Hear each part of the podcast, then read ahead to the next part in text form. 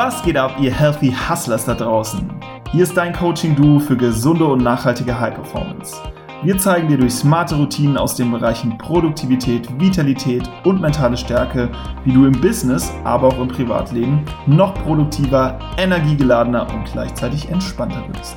Damit du deine Ziele effektiv erreichst, langfristig erfolgreich bist und dabei noch Zeit für die wirklich wichtigen Dinge im Leben hast. Wir wünschen dir jetzt ganz viel Spaß beim Zuhören und denk immer daran, hustle smarter, not harder.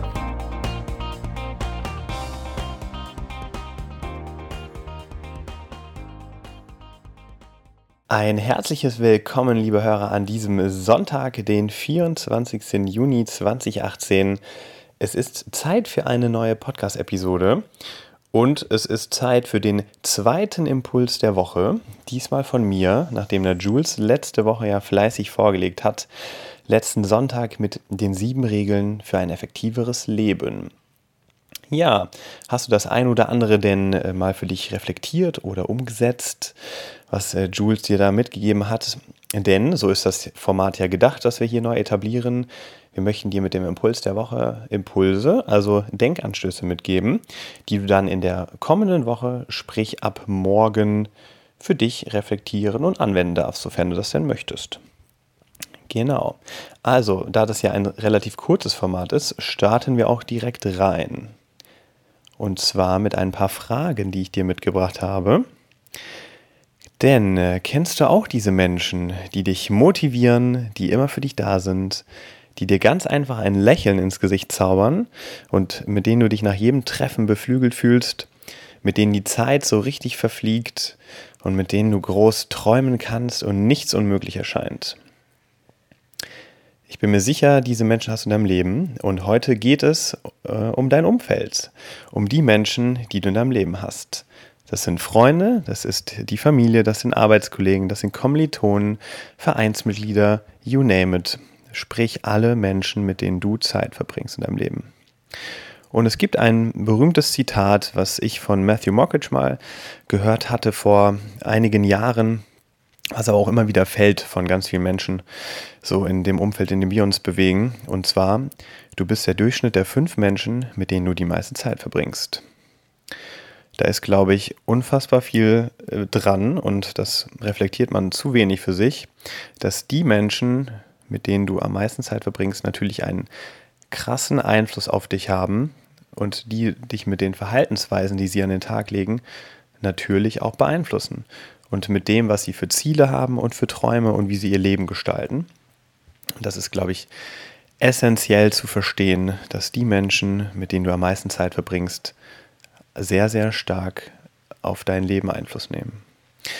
Ja, und ich möchte die Wichtigkeit von Beziehungen in dem Zusammenhang auch nochmal unterstreichen mit einer Harvard-Study, einer Harvard-Studie, die Longest Study on Happiness. Und zwar wurden dafür über 80 Jahre 1300 Menschen insgesamt begleitet, also wirklich eine richtig krass lange Studie. Und mit dem Ziel zu identifizieren, was denn ein glückliches und gesundes Leben ausmacht.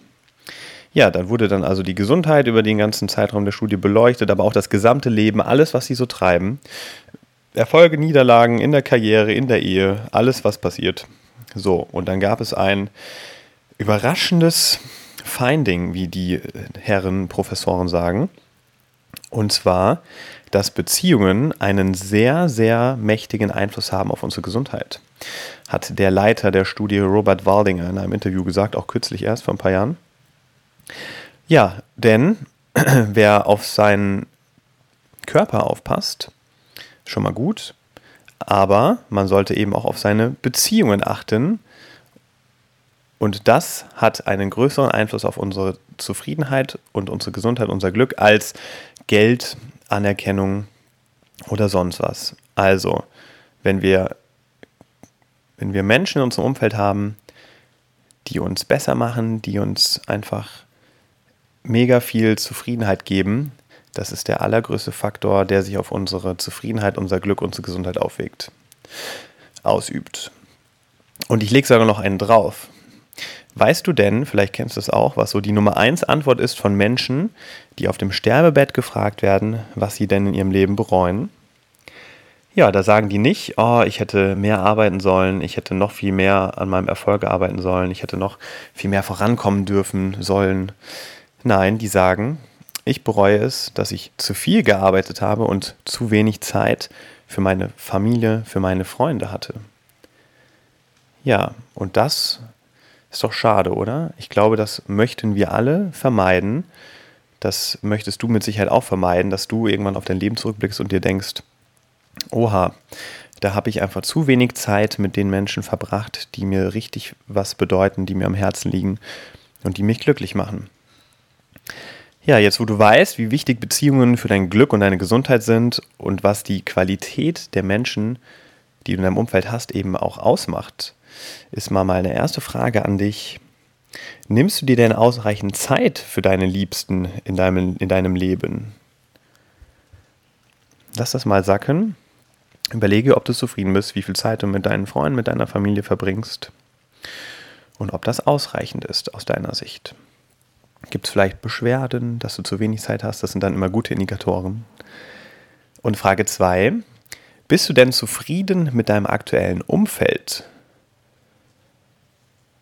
Auch ganz, ganz wichtig. Wenn du sagst, ja, super, ich habe nur tolle Menschen in meinem Umfeld, dann ist, glaube ich, alles richtig. Wenn du sagst, hm, irgendwie habe ich das Gefühl, ich werde gebremst, ich kann mich nicht komplett entfalten, ich bekomme nicht den Support, den ich gerne hätte, dann ist das ein Anzeichen dafür, dass es vielleicht nicht das ideale Umfeld ist.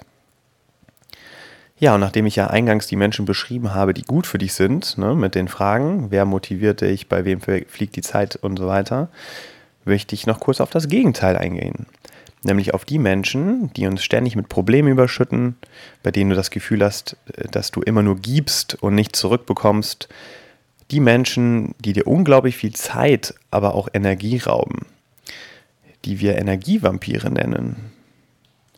Und da auch die Frage, hast du denn einen oder vielleicht sogar mehrere Energievampire in deinem Leben?